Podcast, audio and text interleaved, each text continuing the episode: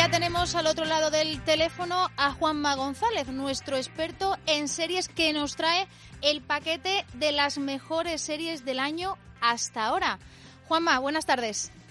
Muy buenas, Paloma y todos. ¿Qué tal? Muy bien, bueno, cuéntanos cuál es la primera serie que no podemos dejar de ver y la que tú consideras la mejor serie del año. Bueno, eso es muy difícil y todo, toda esta idea de hacerte un paquetito, como tú has dicho, de las mejores series del año viene porque la semana pasada con Sandra ya dije las peores y me quedé, la verdad, sintiéndome un poco mal, ¿no? Porque yo en estas cosas prefiero nombrar lo que me gusta lo que no me gusta. Me gusta extenderme más en lo que me gusta. Y bueno, yo tengo una eh, serie de series eh, que son yo creo que las que más me han tocado de cerca. Naturalmente tú tendrás otras, Paloma, estoy seguro. Y de hecho, si tú detestas, yo te reto a que si tú detestas alguna de las series que voy a decir, me detengas inmediatamente y debatimos en estos minutillos. Lo haré. Pero mira, yo voy a citarte, como soy muy aficionado al terror, y a la comedia voy a citar como lo mejor del año una serie que en realidad fue de las primeras que vimos en el mes de enero, que ya parece que ha llovido, ¿verdad?, con todo lo que ha pasado. Pero Netflix estrenó eh, aquí en España Drácula, una nueva versión eh, británica de la BBC eh, echa la limón por los dos creadores de del remake reciente de Sherlock, otro mito británico por excelencia ¿no? Eh, de la literatura popular británica, y es Drácula. Esta versión de Drácula eh, a mí me pareció pues excelente, no solo por el actor que lo interpreta, que se lo toma con mucho sentido del humor, sino porque la propia serie significa un, una suerte de retorno al, Drácula vampiro realmente amenazante y puñetero, pero a la vez con un carisma que, que bueno, te lleva a no te voy a decir admirar, pero sí seguir con interés eh, sus desventuras. Además era una serie con un formato particular. Yo no sé si la has visto, pero eran tres episodios solo. No he tenido la oportunidad de verla, pero la pues veré. Cada, uno de ellos es de hora y media y además cada uno de ellos eh, aborda el mito de Drácula eh, desde un argumento y una perspectiva distinta, con lo cual yo creo que es una buena aproximación y, yo creo que tiene potencial de agradar a tanto a los aficionados que se saben la novela de Bram Stoker que, modifica allí donde le conviene, como, como otras películas fantásticas y, yo creo que está muy bien. Y yo creo que como segunda opción, y esto también es una, una muy, muy particular, eh, voy a elegir un policiaco que podemos ver en Amazon, tiene nada menos que seis temporadas, Paloma, con lo cual, si a ti te gustan las historias de detectives y de policías, tienes para, eh, bueno, eh, tienes serie para, para tres meses seguidos. Eh, se titula Bosch. Bosch, como, como el bosco en inglés, Bosch, es la creación de un escritor llamado Michael Connelly, que tiene pues eh, una veintena de novelas dedicadas al personaje y que su encarnación en esta serie de televisión en Amazon Prime Video yo creo que no decepciona ni a los fans de esta literatura negra de bolsillo, lo que podríamos denominar novelas de aeropuerto, novelas de misterio sin grandes pretensiones pero muy bien armadas. Eh, y que Titus Welliver, que es un actor bastante conocido en papeles secundarios como Deadwood o, Perdidos, que bueno, aquí hace suyo al personaje. Es un tío muy duro, eh, es un tío muy duro por fuera, pero muy blando por dentro. Tiene un afán de justicia y de ponerse del lado de las víctimas que te, llega, te lleva a confraternizar todo el rato con este tío, que además la serie te hace un retrato de Los Ángeles que es, eh, es fascinante. O sea, es una urbe eh, calurosa, de asfalto, edificios desangelados y, por supuesto, crimen, que, que, yo creo que mola mucho. ¿eh? A los fans del policíaco mm, yo creo que Bosch es una serie que no puede decepcionarte. Esta me, la voy a apuntar, estábamos con la, tercera. Apuntas. Vamos con la tercera. A mí me ha gustado mucho, me gusta mucho Ricky Gervais, este cómico británico eh, que la cada año en los Lobos de Oro porque sale a, arremeter contra todas las estrellas de cine. Básicamente les llama alcohólicos privilegiados y les dice que como osan eh, eh, aconsejar, permitirse aconsejar a los demás qué es lo que hacer con sus vidas cuando ellos pueden comprarse un Tesla, un coche que no contamina, ¿no? Bueno, eh, Afterlife es su serie, es la serie en la que está enredado ahora mismo y en su segunda temporada, que estrenó Netflix en pleno confinamiento, eh, vuelve a abordar pues una historia muy, muy, muy terrible y muy dramática, pero de una perspectiva cómica. Eh, es la historia de un viudo, de un viudo además deprimido por la pérdida de su mujer debido al cáncer. Y básicamente este tío que empieza la serie pues luchando contra sus ansias de suicidio se va encontrando con personas que por el camino le van alegrando eh, siquiera fugazmente su existencia. La serie se llama Afterlife, que no sé si lo he visto, después de la vida, ¿no? Afterlife. Y es básicamente este señor eh, viviendo en su pueblecito eh, británico absolutamente idealizado. Que además es periodista. Es periodista en su... Esta la has visto, ¿verdad? Esta la he visto y me gusta. Te gusta, ¿verdad? A mí me encanta este humor tan amargo y tan negro y a la vez tan tierno. O sea, es que compagina dos eh, características eh, completamente opuestas, él las logra meter en una serie, ¿no? Que no va de nada, solo va de este señor paseando casi por su pueblo y viviendo anécdotas y enfrentándose a la muerte, que es lo que al fin y al cabo no nos espera. Esto es así de triste, ¿no? Pero, pero es eso, ¿no? Como, como te, te hace reír, luego te, te emociona, eh, ese humor tan, tan particular también. Sí, muy suyo, es muy, muy británico y muy de Ricky Gervais y es un humor que hay que conservar ahora, porque el humor es una de las cosas que están en, de capa caída eh, debido a esta especie de auge de la corrección política, ¿no? Eh, Ricky Gervais la desafía todo el tiempo. Eh, de hecho, es que la está desafiando en esta serie, que fíjate que si te digo que es lo más tierno que ha hecho Ricky Gervais en toda su trayectoria, si te pones sus monólogos cómicos, que los tienen también en Netflix, dirás, madre mía, madre mía, no sé, no, no sé cómo no le cierran el kiosco.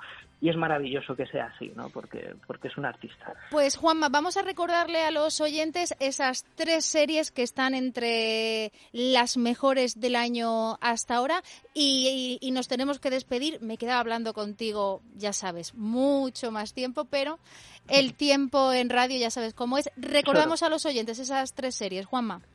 Pues mira, si buscáis una de fantasía, os recomiendo Drácula. Si buscáis una de ciencia ficción, esto es una morcilla que meto a última hora, os recomiendo Picard, un spin-off de Star Trek. Si buscáis una serie policíaca, dramática, os recomiendo Bosch, que podéis verla en Amazon.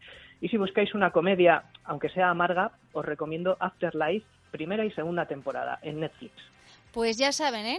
dirán que aquí no les damos ofertas para, para que se entretengan y para pasar el verano. Juanma, muchísimas gracias. Un saludo, Paloma. Hasta luego.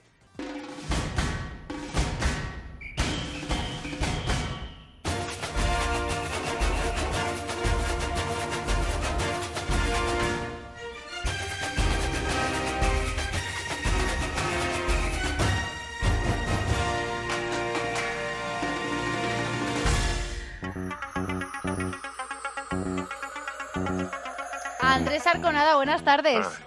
Muy buenas. En un coche fantástico me metía yo ahora mismo, ¿no? Y yo contigo. ¿Verdad? Y huíamos, huíamos. No sabemos hacia dónde. Pero, a algún lado. Huíamos. Pero bueno, aquí estamos, al pie del cañón, ¿no? Eso es, lo que hay que hacer. Bueno, pues nada, pues, pues vámonos al cine. Bueno, eh, no son muchas las películas que se estrenan esta semana, estoy hablando de, de estrenos cinematográficos en salas, pero hay una muy publicitada que todas las televisiones están poniendo sus spots, etcétera, que se llama Que suene la música y que lo mejor de la película es su protagonista como siempre. Yo creo que Kristen Scott Thomas es una actriz soberbia, una actriz maravillosa eh, que hace creíble todo tipo de personajes. Eh, a mí me da igual el personaje que se meta, pero a los dos minutos me olvido de la actriz para meterme en el personaje. Esta es una película eh, británica hecha en el Reino Unido y que, ¿sabes que Como, como firma tiene que son los mismos de Full Monty, sí, pero no es Full Monty. Eso lo tengo que avisar. O sea, esa, ese sarcasmo que tenía Full Monty, eh, la, la, mala pipa por otro lado, el humor de esos eh, parados con, cuerpos pues no muy agraciados que digamos inventándose un baile no se produce en esta película pero sí tiene algo que ver con la música.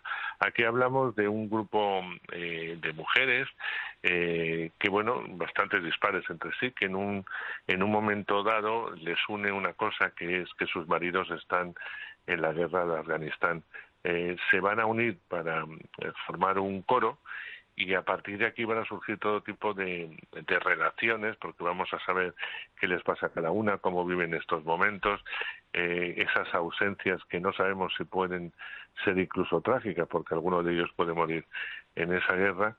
Y, y evidentemente vamos a ver canciones muy conocidas, etcétera, y la creación de un coro que no, no, no cantan especialmente hasta convertirse en un coro en el que eh, bueno pues el espectador será muy feliz al oírlas cantar una película que suena muy bien que, que se ve muy a gustito y que yo creo que es muy bueno, o, muy de, verano o muy de Navidad. O sea, la puedes poner en las dos fechas. Eso te iba a comentar yo, que parece muy de verano, muy alegre. Sí, es muy de verano, es muy alegre, pero también en Navidad sabes que los mensajes humanitarios, la cercanía, etcétera, todo eso está muy bien, ¿no? Pero bueno, la puedes ver en cualquier época del año. Pero yo, sin, duda, es el estreno de esta semana. ya te digo que se llama, repito, que suene la música y si sé que hay tráiler, os la vamos a ver un poquito. Venga.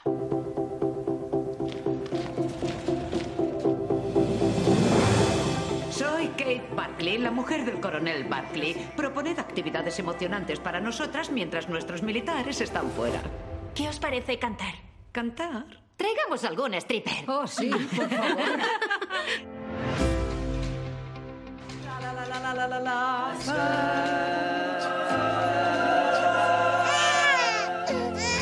Eso ha sido como un conjuro de un atajo de brujas. No exageres. Si crees que cantar es lo que necesitan, estás muy perdida.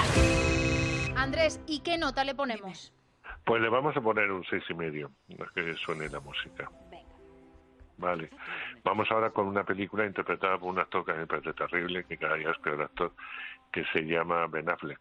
Eh, bueno, eh, igual que no me gusta como actor, tengo que reconocer que me gusta mucho como director cuando dirige. No es el caso de The White Back, que es la película que os voy a hablar. A mí esta película me interesa más bien poco. Primero porque está dentro del género eh, este que tienen los norteamericanos de siempre de deportes, si no es el fútbol americano, es el béisbol, si no es el baloncesto, si no es, ponga usted puntos suspensivos. En este caso, eh, Ben Affleck, que tengo que decir que sí está correcto, no está magnífico, pero está correcto, quizá porque el personaje tiene que ver un poco con él mismo, interpreta a un adicto al alcohol, a mm, un hombre que ha perdido eh, a su familia por esta adicción, que era una firme promesa del baloncesto y que está eh, realmente arruinado total y absolutamente eh, como, como persona. Digo que, que él sabe un poco de esto porque él ha declarado públicamente su adicción al alcohol y sus, sus distintas recuperaciones. Bueno, a lo que vamos. El caso es que le van a llamar de, de, su antiguo instituto para intentar que el equipo de baloncesto, bastante indisciplinado por otro lado, esté en sus manos y puedan llegar a algo. Él va a aprender con ellos, va también a, a inflar su moral y va a salir de, este reto que le propone la vida. Como verás, es una película que hemos visto ya 1432 veces, por decir algo, pero a mí me parece que, que gastarte dinero por ver de Way pues yo me la ahorraría tranquilamente. Pero bueno, a los amantes de los dramas intensos y de las recuperaciones y de los equipos mm, mediocres que llegan a ser buenos gracias a un entrenador que se regenera, pues eh, ellos mismos. Esa es eh, la película, no cuenta más, pero vamos a oír un poquito. ¿Qué tal van los entrenos? Genial, haciéndome con los chicos. ¿Qué chicos?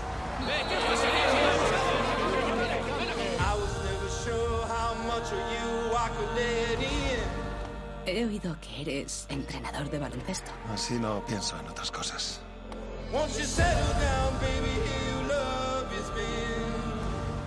Pasé tiempo autodestruyéndome. Tomé muchas malas decisiones. Andrés, me has dicho que no te gusta el actor, que no te interesa mucho la película, que habla de lugares comunes y yo estoy ansiosa de saber qué nota le pones tú a pues esta un película. Cuatro, un 4. Bueno, me, esperaba algo peor, un 4. Un 4, vamos a ponerlo en un 4. No sé si nos da tiempo a hablar de las dos o solamente puedo hablar una de última, la tercera. Eh, pues elige tú, elige tú. ¿Qué, qué te llama más la atención? Pues... Judy and Punch, si es que se dice Judy así. and Punch. Bueno, pues realmente esa es una película que habla del maltrato, de una historia que yo no sabía que era real, que sucedió en el siglo XVI. Eh, en esta eh, esta vez nos, nos cuenta la historia de un famoso titiritero, aunque bueno unido a una mujer que realmente la cabeza de de, de, de los eh, números de, eh, cómicos, etcétera, que realizan es de ella. Pero bueno, él se lleva la fama, recorre en todo el país, tienen una hija, pero él tiene un problema tremendo que es la adicción al alcohol, una adicción que, que le, lo va a, a, ir destruyendo poco a poco y no solamente eso, sino que cuando vuelven al pueblo va a suceder algo eh, terrible que no puedo eh, desvelar y que ella va a tomar las riendas y va a tomar su propia venganza. Una película muy interesante, muy bien interpretada, es de origen australiano, aunque su protagonista es Milla eh, que yo siempre con esta mujer me lío su apellido. Se hizo muy famosa por Alicia en el País de las Maravillas de Tim Burton y luego hizo una innombrable, impredecible Jane de la cual es mejor olvidarse, y otra serie de películas, pero había desaparecido un poco de, de las carteleras, o al menos eso me da, a mí, me da a mí la sensación. Película muy interesante que la voy a poner un 6. Venga, pues un 6 a esa película. Entonces, la que más te ha gustado es que suene la música. Que suene la música, sí. Porque es una película que en estas épocas viene muy bien. Todo lo que te anime el espíritu, ¿qué quieres que te diga, Paloma? Hay que tirar para adelante y hay que embarcarse en lo que nos propone. Y la música siempre ayuda, también es verdad, Andrés. Efectivamente. La música a uno le, anima. Pues Andrés, muchísimas gracias por tus recomendaciones y nos escuchamos la semana que viene. Nos escuchamos, querida, que, ya está cercano el fin de semana, a disfrutarlo y a descansar un poquito. Venga, un besín. Un beso, lo mismo te digo. Hasta luego. Y ya tengo aquí a mi lado a Dani Blanco. ¿Qué tal, Paloma? Buenas tardes. Muy bien, Dani. Hoy los deportes, por lo que leo, mm, hay mucha tela que cortar, ¿eh? Hay mucha tela que cortar, muchísimas cosas. El Madrid juega mañana en la Liga de Campeones, eh, seguimos pendientes del Deportivo Fuenlabrada y en media hora juega el Sevilla en Europa League, o sea que absolutamente eh, a tope. Pues a mí no me queda otra cosa que decirte que te cedo los trastos. Perfecto. En Es Radio, es la tarde de Dieter.